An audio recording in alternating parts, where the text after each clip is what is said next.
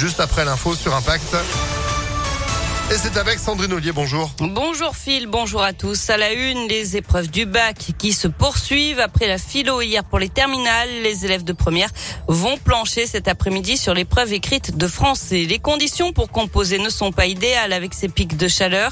Les chefs d'établissement ont donc reçu des consignes, aération des salles pendant la nuit et distribution de bouteilles d'eau. Les épreuves se tiennent dans les salles les moins exposées au soleil. Face à un phénomène qui risque de se reproduire chaque année, des réflexions sont en cours pour s'adapter au mieux.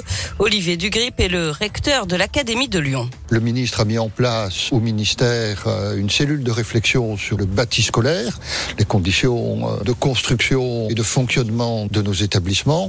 Ce sont des sujets euh, sur lesquels nous travaillons d'ailleurs avec les collectivités territoriales qui sont en charge de la construction des bâtiments et du fonctionnement des établissements scolaires, avec une attention plus grande portée à l'aération des salles, au rafraîchissement de l'air. Euh, ce sont des sujets qui euh, sont au centre de nos réflexions.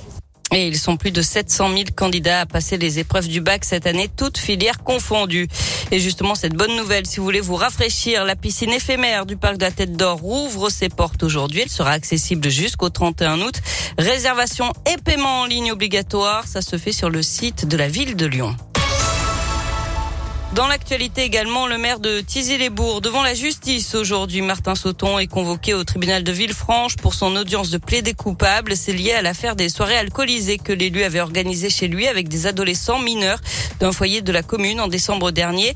L'élu, incapable de prendre le volant pour ramener les jeunes, les avait laissés conduire sa voiture.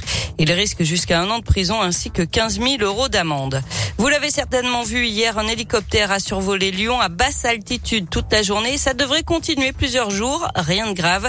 Il s'agit juste d'une opération de cartographie pour les futures échéances sportives, euh, comme les Jeux Olympiques 2024.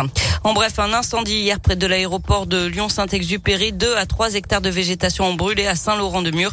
Une cinquantaine de pompiers du Rhône et de l'Isère ont été mobilisés.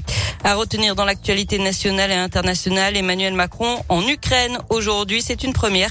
Depuis l'invasion russe débutée le 24 février, le chef de l'État se rend à Kiev aujourd'hui avec les dirigeants allemands et italiens. Il devra annoncer le soutien de l'Europe aux Ukrainiens alors que les États-Unis viennent d'annoncer une aide militaire d'un milliard de dollars. Et puis McDo va devoir passer à la caisse pour éviter les ennuis. La firme américaine va payer plus d'un milliard d'euros d'amende, soit plus de 250 millions de Big Mac. Ça fait suite à un accord trouvé avec le parquet national financier pour annuler des poursuites pénales pour fraude fiscale. Un mot de sport avec du basket et c'est mal parti pour l'Asvel. Les Villeurbanais ont été battus d'entrée à l'Astrobal par Monaco en finale du championnat. Score final 82 à 74. Il faudra réagir dès demain lors de la deuxième manche. Ce sera toujours à l'Astrobal et toujours à 20h30. Ouais, c'était l'échauffement, c'était l'échauffement. Allez l'Asvel. Merci beaucoup euh, Sandrine. Vous êtes de retour à 8h. À tout à l'heure. Allez, 7h34.